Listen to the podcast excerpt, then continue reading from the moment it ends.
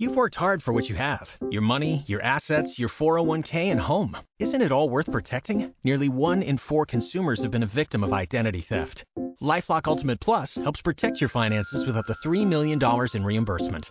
Lifelock alerts you to identity threats you might miss, and if your identity is stolen, your dedicated US-based restoration specialist will work to fix it. Let LifeLock help protect what you've worked so hard for. Save 25% off your first year on LifeLock Ultimate Plus at lifelock.com/aware. Terms apply.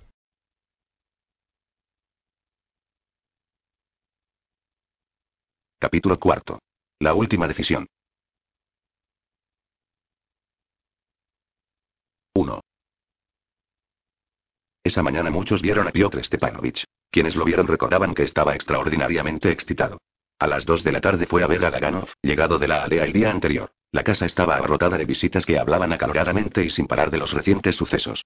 Piotr Stepanovich hablaba más que nadie y se hacía oír. Seguían considerándolo un estudiante charlatán con la cabeza hueca, pero en esos momentos estaba hablando de Yulia Mikhailovna y, en medio del alboroto general, era un tema apasionante.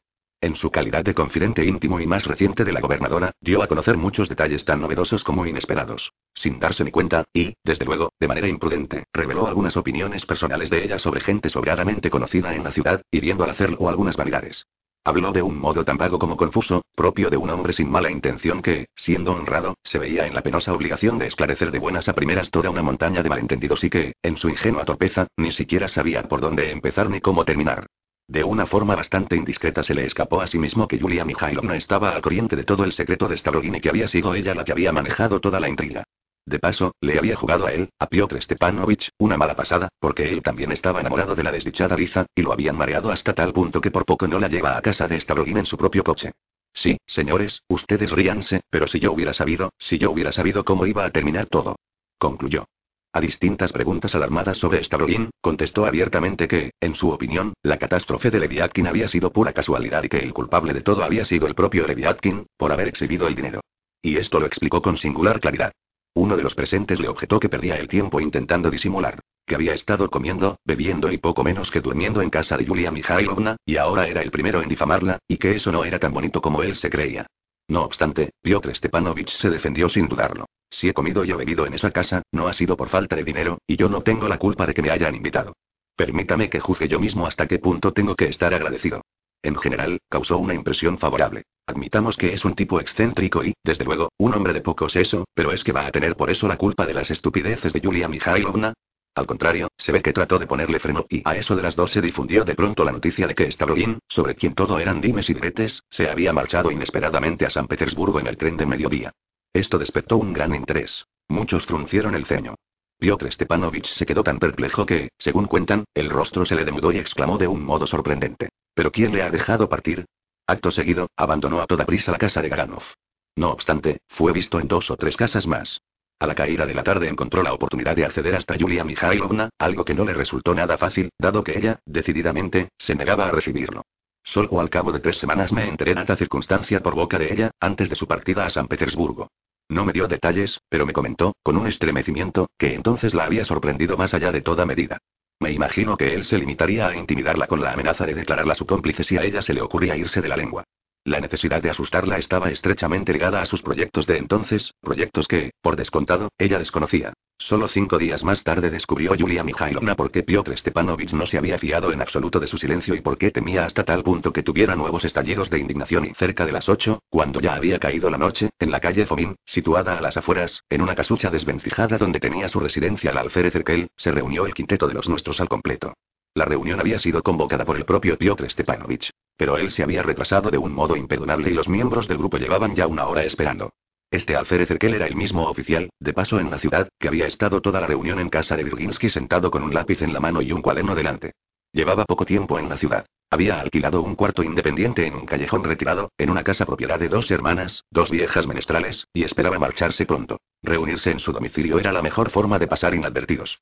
Este extraño mozalbete se distinguía por su inusitado mutismo. Podía pasarse diez noches seguidas sentado en medio de un grupo bullicioso, oyendo las conversaciones más insólitas, sin decir una sola palabra, aunque, eso sí, escuchando con la mayor atención y observando a los que intervenían con sus ojos de niño.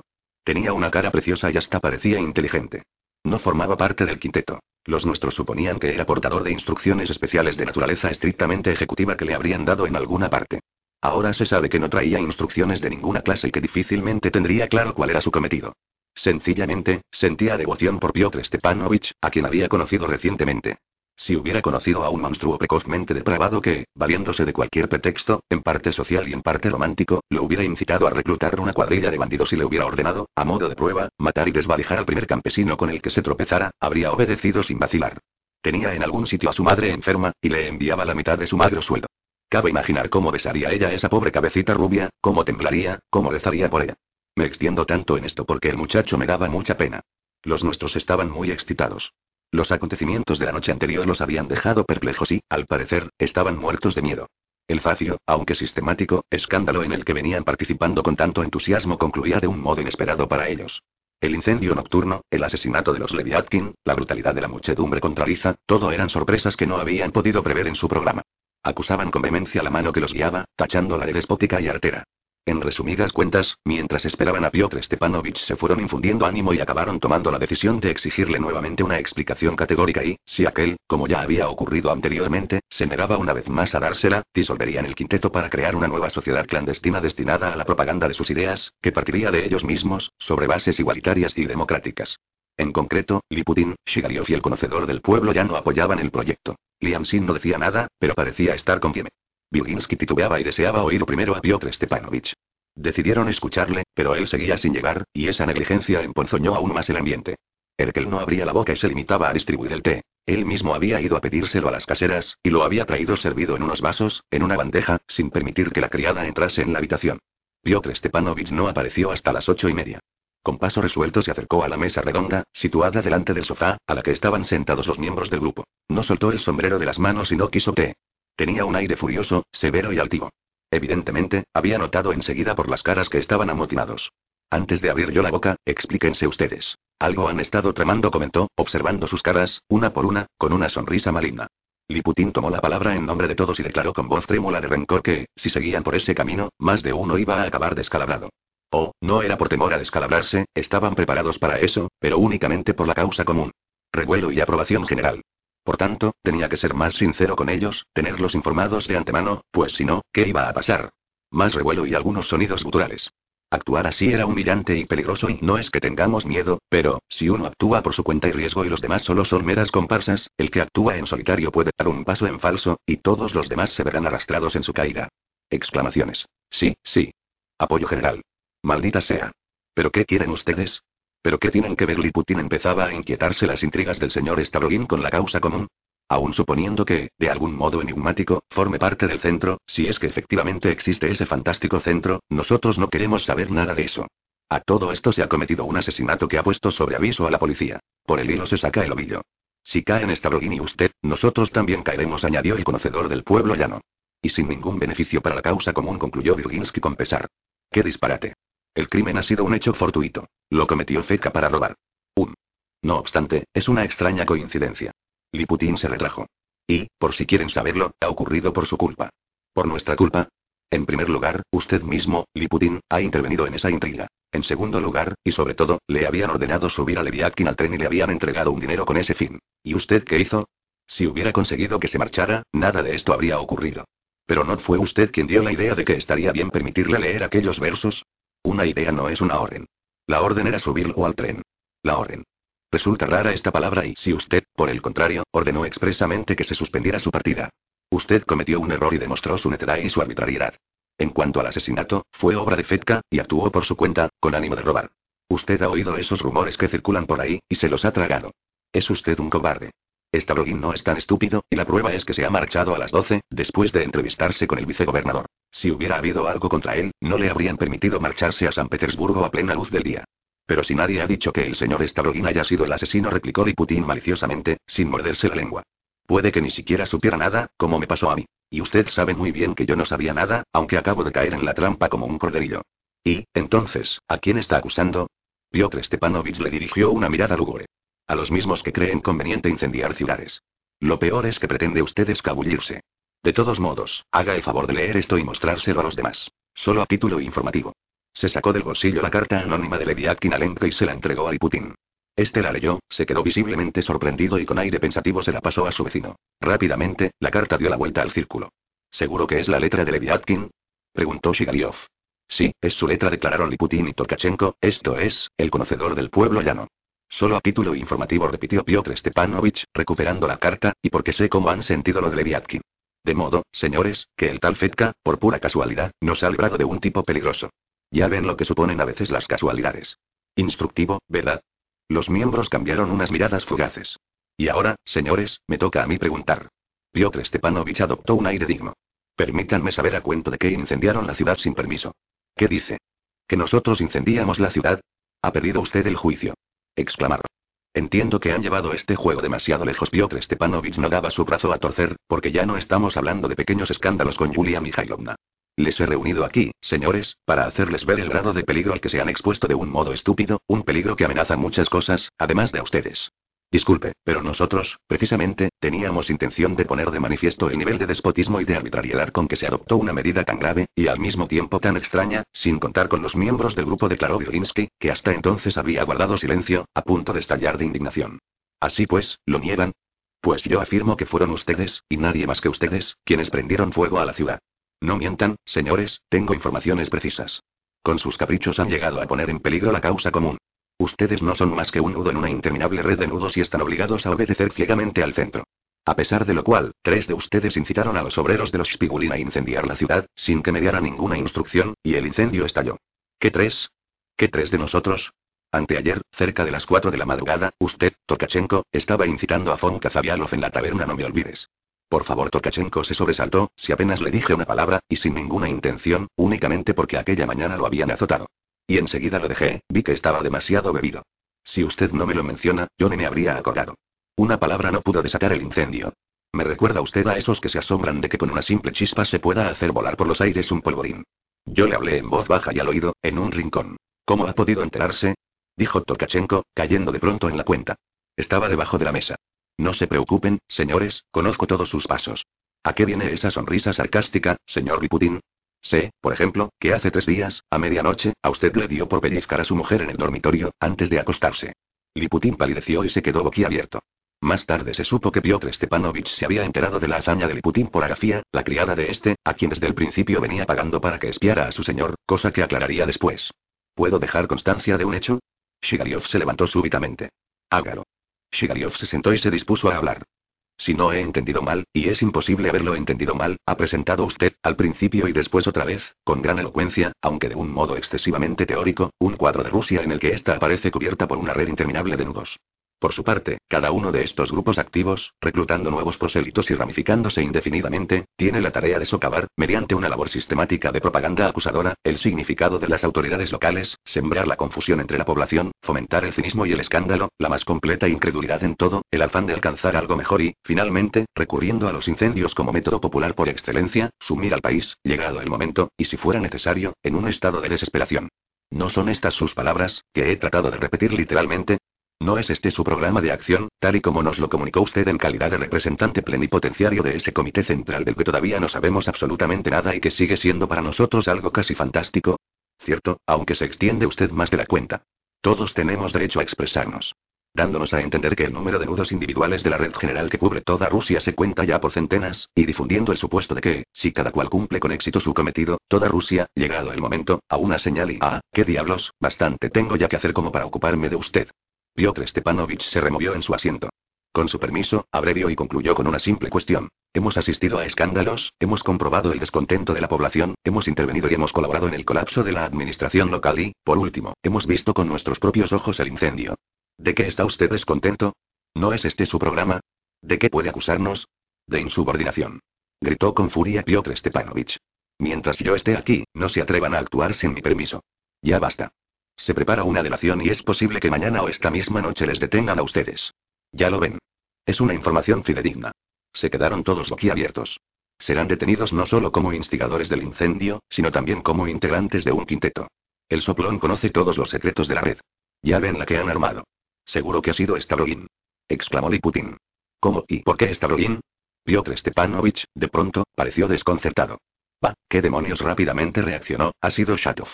Creo que ustedes ya saben que Shatov, en otros tiempos, perteneció a la causa.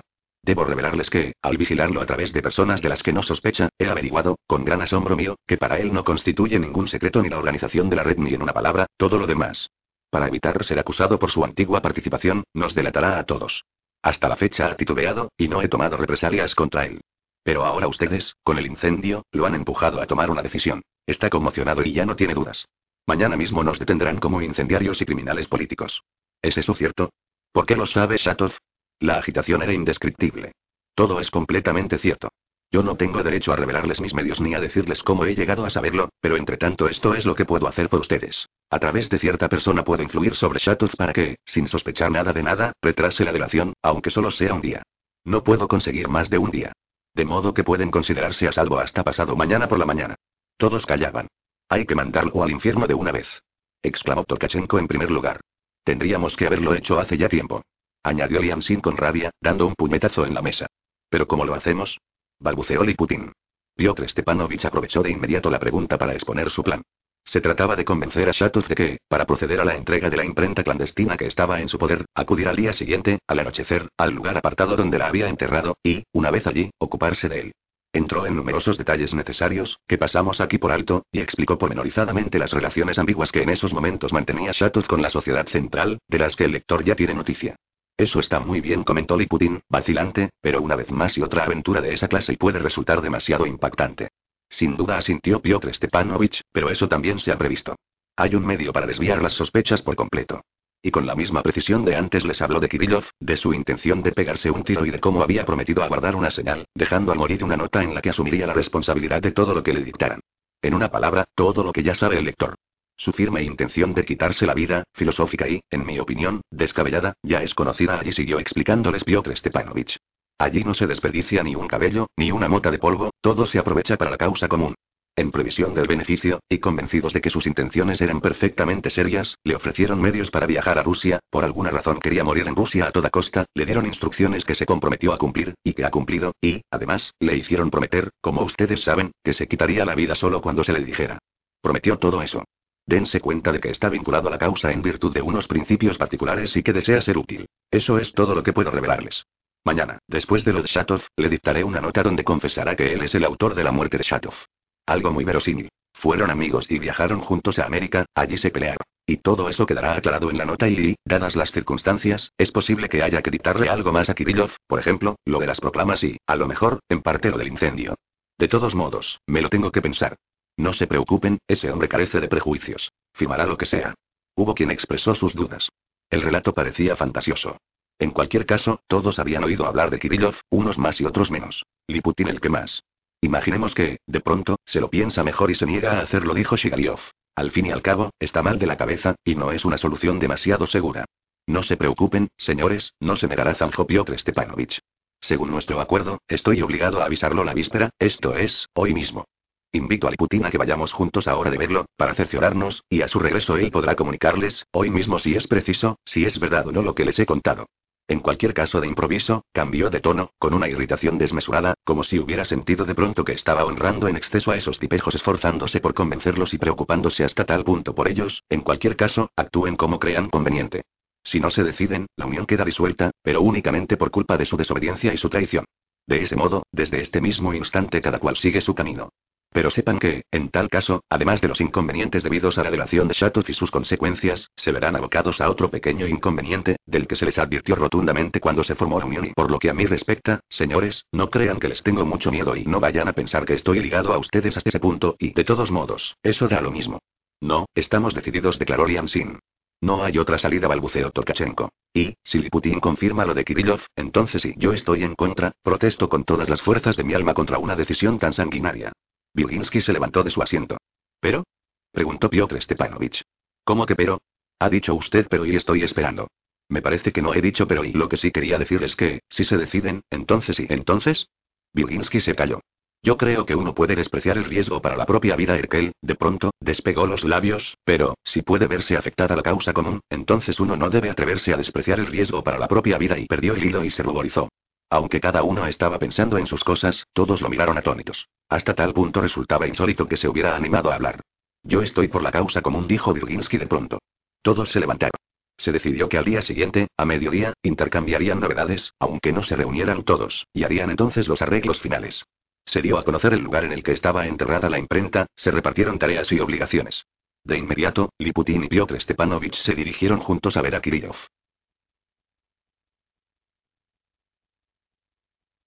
2.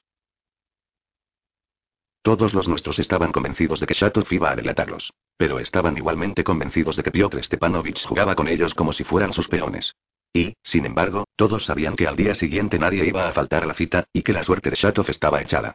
Sentían que de pronto habían caído como moscas en la telaraña de una araña gigantesca. Estaban furiosos, pero temblaban de miedo. Indudablemente, Piotr Stepanovich estaba en falta con ellos. Podrían haberse entendido bastante mejor, y todo habría sido más fácil, si se hubiera tomado la molestia de adornar la realidad, por poco que fuera. En lugar de presentar el hecho bajo una luz favorable, como algo digno de ciudadanos romanos o cosa semejante, había recurrido exclusivamente al terror más burdo y a la amenaza, recordándoles que se estaban jugando el pellejo, lo cual no dejaba de ser, sencillamente, una falta de respeto. Naturalmente, en todo estaba presente la lucha por la vida y, como es bien sabido, no hay más principio que ese, pero de todos modos y Piotr Stepanovich no tenía tiempo para andar removiendo a los romanos. Él mismo estaba muy alterado. La huida de Stavrogin lo había desconcertado y abrumado. Había mentido al decir que Stavrogin se había entrevistado con el vicegobernador. El problema estaba en que Stavrogin se había marchado sin ver a nadie, ni siquiera a su madre, y era realmente extraño que nadie se hubiera ocupado de él. Más tarde las autoridades se vieron obligadas a dar explicaciones por este motivo. Piotr Stepanovich se había pasado todo el día tratando de averiguar lo ocurrido, pero por el momento no había sacado nada en claro, y jamás había estado tan alarmado. ¿Cómo iba a prescindir él de Stavrogin, así, tan de repente? Precisamente por eso no había podido mostrarse excesivamente cordial con los nuestros. Para colmo, estaba atado de manos. Había resuelto salir corriendo cuanto antes en persecución de Stavrogin, pero Shatov lo retenía. Era preciso reforzar de una vez la unión del quinteto, por lo que pudiera pasar. No puedo desentenderme de ellos como si tal cosa. Podrían llegar a ser útiles. Supongo que así razonaría. En cuanto a Shatov, Piotr Stepanovich estaba totalmente convencido de que los iba a denunciar. Al hablarles a los nuestros de la delación, no había hecho más que mentirles. Ni había visto en ningún momento la denuncia ni había oído nada de ella, pero estaba tan seguro de su existencia como que dos y dos son cuatro. Tenía la impresión, en concreto, de que Shatov no iba a ser capaz de superar lo que estaba ocurriendo en esos momentos la muerte de Liza, la muerte de María Timofeyevna y que por eso mismo se iba a acabar de decidir. Es posible, quién sabe, que dispusiera de ciertos datos para suponer tal cosa. Se sabe que odiaba a Shatov personalmente. En su día había habido entre ellos alguna disputa, y Piotr Stepanovich jamás perdonaba una ofensa. Yo estoy convencido, incluso, de que este fue el principal motivo. Nuestras aceras son estrechas, están hechas de ladrillo o, en su defecto, de tablones. Piotr Stepanovich caminaba a buen paso por el medio de la acera, ocupándola en su totalidad, y sin hacer el menor caso a Liputin, a quien no dejaba sitio a su lado, de modo que éste se veía obligado a ir corriendo a un paso por detrás o bien, si quería hablar con él, a chapotear en el barro de la calle. Piotr Stepanovich se acordó de repente de que hacía poco él también había tenido que ir trotando por el barro para acomodar su paso al de Stavroin, quien, como él ahora, caminaba por el medio, ocupando toda la acera. Al recordar aquella escena, la rabia lo sofocó. Pero a Liputin el rencor también lo sofocaba. Que Piotr Stepanovich tratara a los nuestros como le pareciera oportuno, pero a él. Porque él sabía más que ninguno, era el más próximo a la causa y estaba conectado de un modo más íntimo con ella, y hasta el momento su participación, aunque indirecta, había sido continua. Oh, sabía que en cualquier momento Piotr Stepanovich podía acabar con él si no había más remedio. Pero hacía tiempo que odiaba a Piotr Stepanovich, y no por el peligro que representaba, sino por la arrogancia con que se dirigía a él. Ahora, cuando tocaba decidirse en un caso como aquel, estaba más furioso que todos sus compañeros juntos. Ay, sabía que inevitablemente, como un esclavo, sería el primero en presentarse al día siguiente en el lugar acordado, y para colmo arrastrando a los demás, así que, si hubiera podido encontrar el modo de matar a Piotr Stepanovich en esas horas, antes de mañana evidentemente, sin condenarse a sí mismo, lo habría hecho sin dudar. Absorto en sus impresiones, trotaba en silencio por detrás de su verdugo. Este, aparentemente, se había olvidado de él. Solo de vez en cuando, con desgana y sin la menor cortesía, lo apartaba con el codo. De pronto, Piotr Stepanovich se detuvo en la calle más notable de nuestra ciudad y entró en una taberna.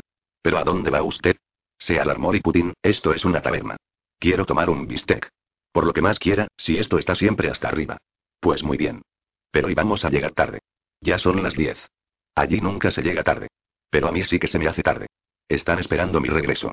Que esperen. Sería una tontería que volviera usted con ellos. Con todas las molestias que me han dado hoy, no he comido en todo el día. Y, con Kirillov, cuanto más tarde lleguemos, más fácil es que esté. Piotr Stepanovich eligió un reservado. Liputin, irritado y resentido, se sentó en un sillón apartado de la mesa y lo miró comer. Pasó media hora, y más. Piotr Stepanovich no tenía prisa, comía con apetito. Llamó, pidió otra mostaza, después cerveza, y todo eso sin dirigirle la palabra a Liputin. Estaba sumido en sus reflexiones. Podía hacer las dos cosas. Comer con apetito y estar sumido en sus reflexiones. Liputin acabó por odiarlo hasta tal punto que ya no le quedaban fuerzas para desentenderse de él. Era como una especie de ataque de nervios. Iba contando cada trozo de bistec que el otro se llevaba a la boca, lo detestaba por la manera que tenía de abrirla, por cómo masticaba, por cómo saboreaba, deleitándose, los bocados más suculentos, detestaba el propio bistec. Al final, todo se le volvió confuso. La cabeza empezó a darle vueltas. Un escalofrío le recorrió la espalda. Ya que no hace nada, lea. Piotr Stepanovich le lanzó un pedazo de papel. Liputín se acercó a la lámpara. El papel estaba escrito con una letra diminuta, pésima, con correcciones en cada línea. Para cuando consiguió descifrarlo, Piotr Stepanovich había pagado ya la cuenta y se disponía a salir. En la acera, Liputín le alargó el papel con intención de devolvérselo. Quédeselo. Luego le cuento. Pero, de todos modos, ¿qué dice usted? Liputín se estremeció. En mi opinión y semejante proclama y no es más que un disparate absurdo. Estallaba de rabia. Sentía como si lo cogieran en volandas y se lo llevaran. Si nos decidimos, Liputín tenía un ligero temblor en todo el cuerpo a distribuir proclamas como esta, conseguiremos que nos desprecien por nuestra estupidez y nuestra falta de comprensión de las cosas. 1. Yo lo veo de otro modo. Piotr Stepanovich caminaba con paso decidido. Y yo de otro. ¿No será que lo ha escrito usted? Eso no es asunto suyo. También creo que los ripios de un alma noble son los ripios más viriosos del mundo, y de ningún modo pueden ser obra de Ezen. ¡Qué disparate! Son unos buenos versos. Otra cosa que me sorprende, por ejemplo, Liputin iba corriendo, dando saltos y jugando en su ánimo, es que nos propongan actuar para que todo se venga abajo. En Europa es algo natural desear que todo se venga abajo, porque allí hay un proletariado, pero aquí no somos más que unos aficionados y, en mi opinión, nos limitamos a levantar polvo, señor. Creía que era usted Fourierista. Eso no es lo que dice Fourier, ni mucho menos, señor.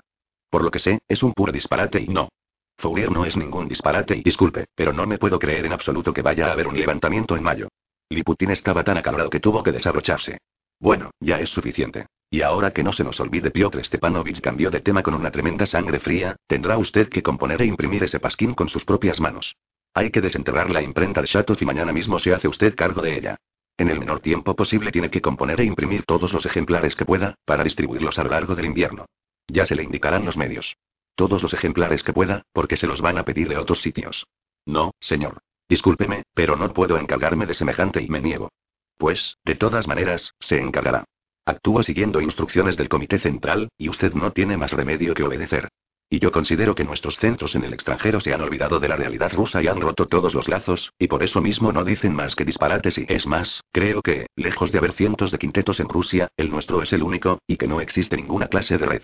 Liputin, finalmente, se quedó sin aliento.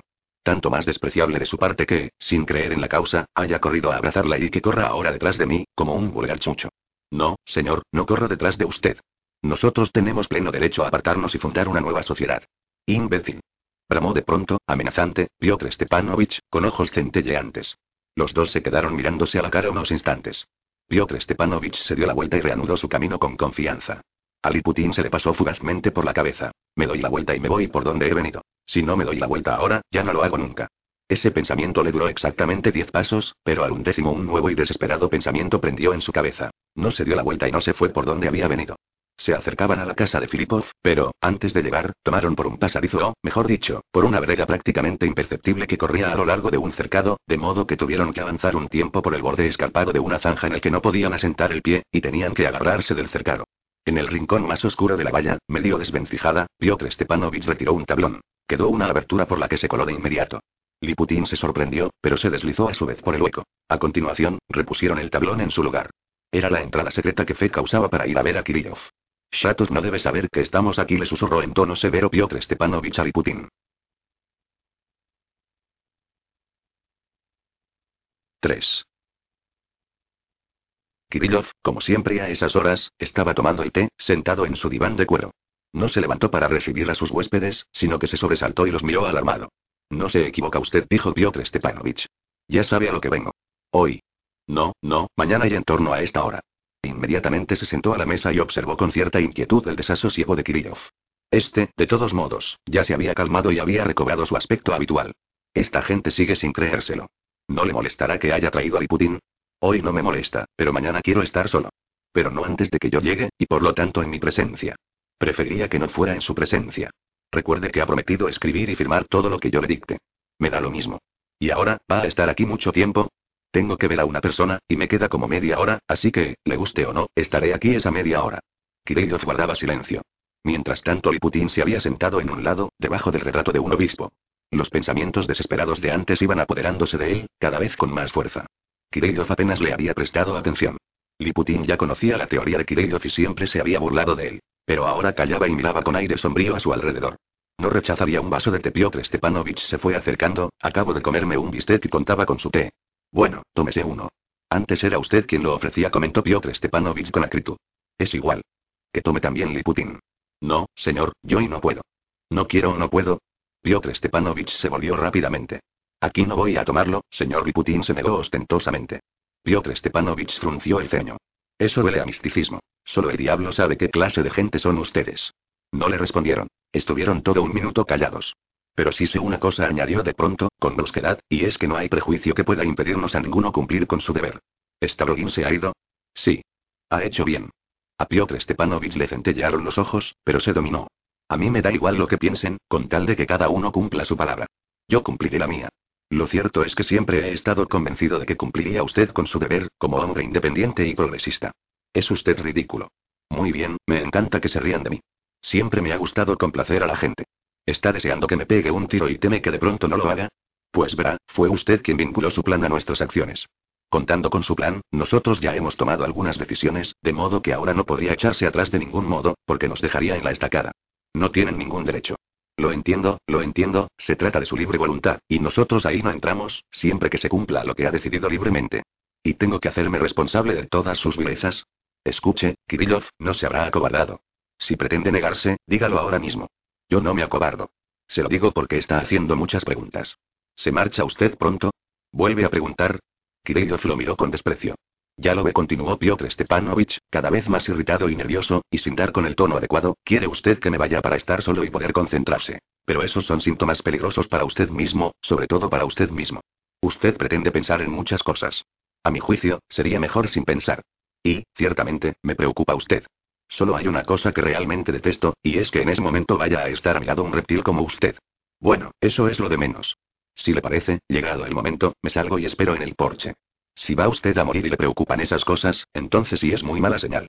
Yo me saldré al porche, y usted podrá imaginar que no comprendo nada de nada y que soy un hombre incomparablemente inferior a usted. No, incomparablemente no. Tiene usted talento, pero hay muchas cosas que no comprende por ser un hombre tan mezquino. Me alegro, me alegro. Ya le he dicho que me encanta poder distraerle y en un momento así. Usted no entiende nada. Mire, yo y en cualquier caso, le escucho con respeto. Usted no puede hacer nada. Ni siquiera ahora es capaz de disimular su miserable rencor, aunque no le conviene mostrarlo. Me va a irritar, y a lo mejor quiero esperar otro medio año. Piotr Stepanovich miró el reloj. Nunca he entendido una palabra de su teoría, pero sé que no se le ocurrió pensando en nosotros y que, por consiguiente, la llevará a la práctica sin contar con nosotros. También sé que no ha sido usted el que ha devorado la idea, sino que la idea le ha devorado a usted, así que no lo va a aplazar. ¿Cómo? ¿Que la idea me ha devorado? Sí. ¿Y yo no he devorado la idea? Eso está bien. No le falta algo de inteligencia. Lo que pasa es que está tomándome el pelo, y yo soy orgulloso. Estupendo, estupendo. Justo lo que hace falta. Que sea usted orgulloso. Ya es suficiente. Se ha terminado su té, váyase. Maldita sea, no va a haber más remedio. Piotr Stepanovich se levantó. Aunque todavía es temprano. Oiga, Kirillov, ¿encontraré a ese hombre en casa de la miasnichija? Ya me entiende. ¿O es que ella también estaba mintiendo? No lo encontrará, porque no está allí, sino aquí. ¿Que está aquí? Maldita sea. ¿Dónde? En la cocina, comiendo y bebiendo. ¿Pero cómo se atreve? Piotr Stepanovich enrojeció de rabia. Tenía la obligación de esperar y qué disparate. No tiene pasaporte ni dinero.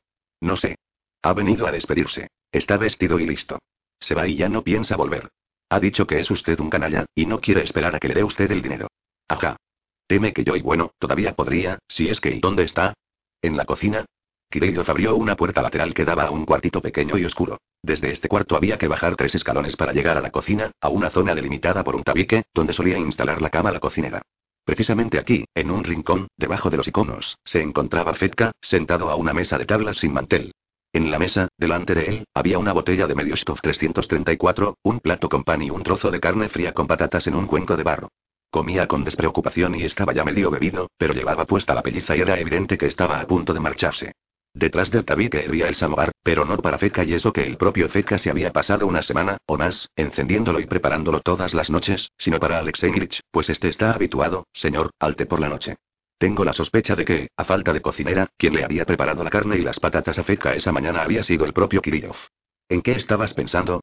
Piotr Stepanovich bajó como una exhalación. ¿Por qué no has esperado como se te había ordenado? Y, cogiendo impulso, dio un puñetazo en la mesa. Feca ni se inmutó. Alto, Piotr Stepanovich, alto replicó con gallardía, marcando nítidamente cada palabra. Aquí, como primera obligación, tienes que hacerte cargo de que eres un noble visitante en casa del señor Kirillov, Alexei a quien siempre podías limpiarle las botas, porque a tu lado es un hombre educado, y tú no eres más que Ipuf. Y escupió secamente, con altanería, hacia un lado. Era evidente su arrogancia, su determinación y cierta inclinación afectada, muy peligrosa, a razonar sosegadamente antes del estallido. Pero Piotr Stepanovich ya no estaba en condiciones de apreciar el peligro, y además eso no encajaba con su forma de ver las cosas. Estaba abrumado por los acontecimientos y los fracasos del día. Liputín observaba con curiosidad desde el cuartucho oscuro, desde lo alto de los tres escalones. ¿Quieres o no quieres tener un pasaporte seguro y un buen dinero para viajar a donde se te ha dicho? ¿Sí o no?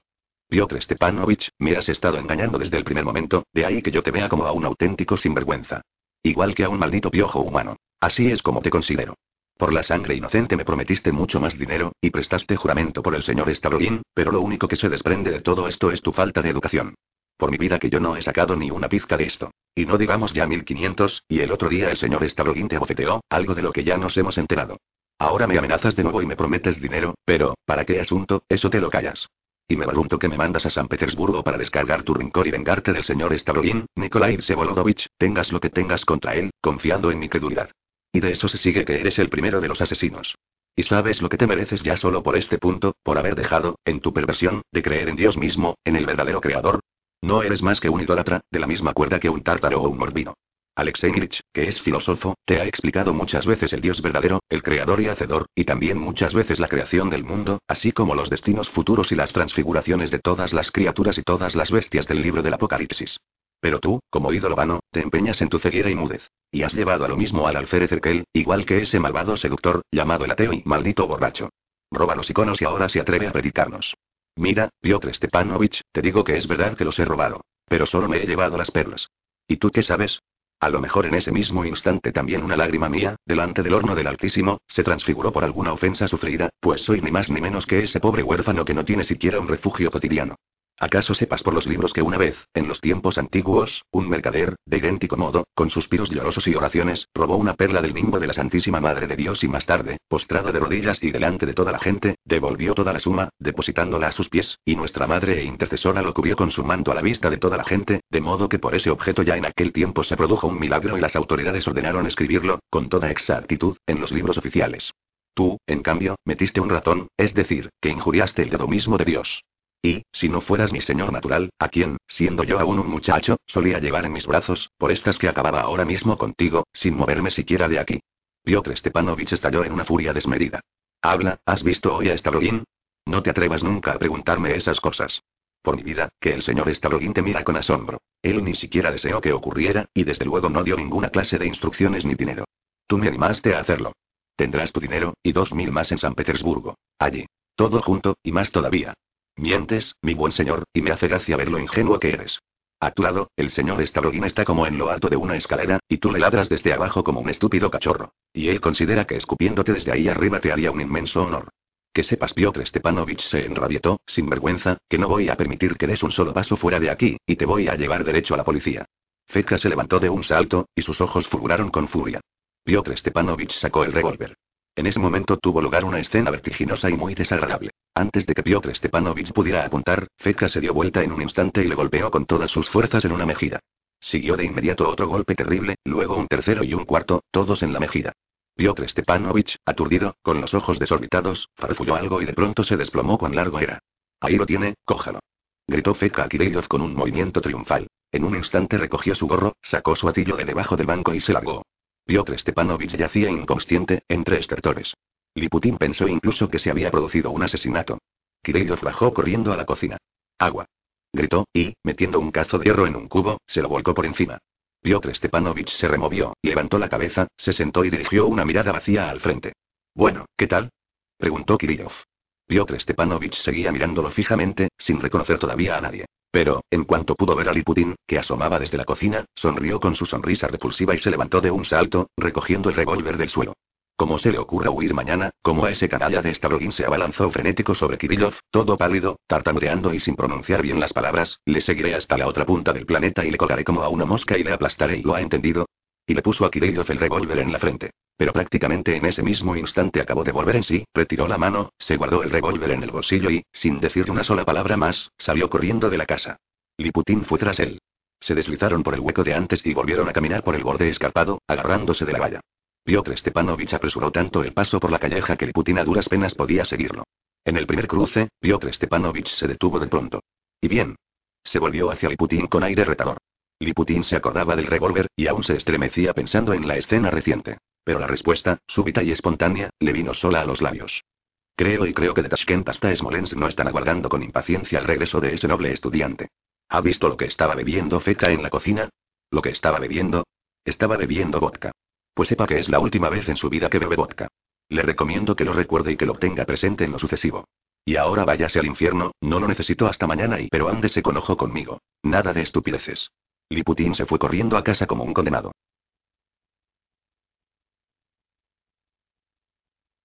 4.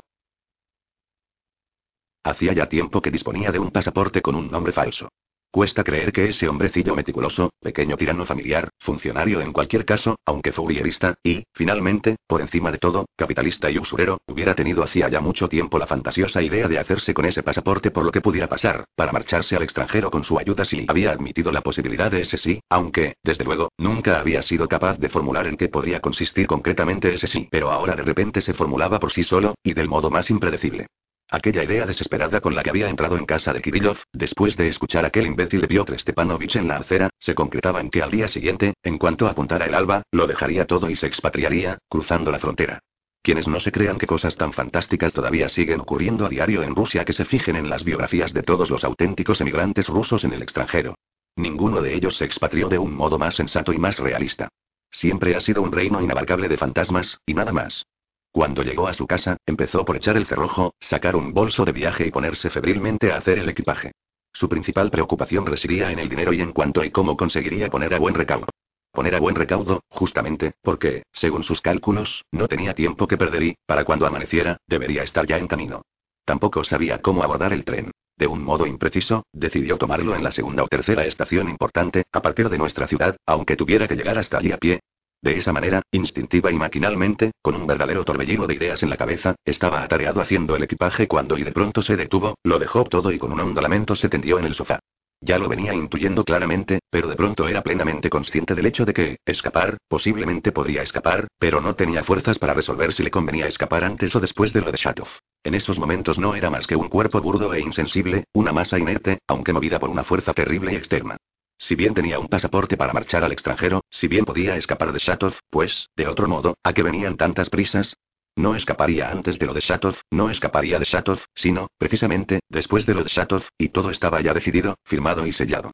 Con una angustia insoportable, temblando de continuo y asombrándose de sí mismo, lamentándose y quedándose callado alternativamente, de algún modo consiguió aguantar así, con el cerrojo echado y tumbado en el sofá, hasta las once de la mañana siguiente.